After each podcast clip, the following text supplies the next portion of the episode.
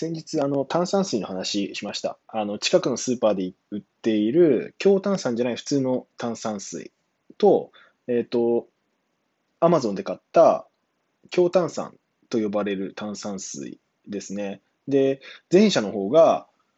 炭酸が強いんですよ。で、まあ、それだとよくわかんないんで、なんか数値化してほしいなみたいな話をしてたんですけれども、あの、最近、あの、アマゾンで買ったやつがなくなったので、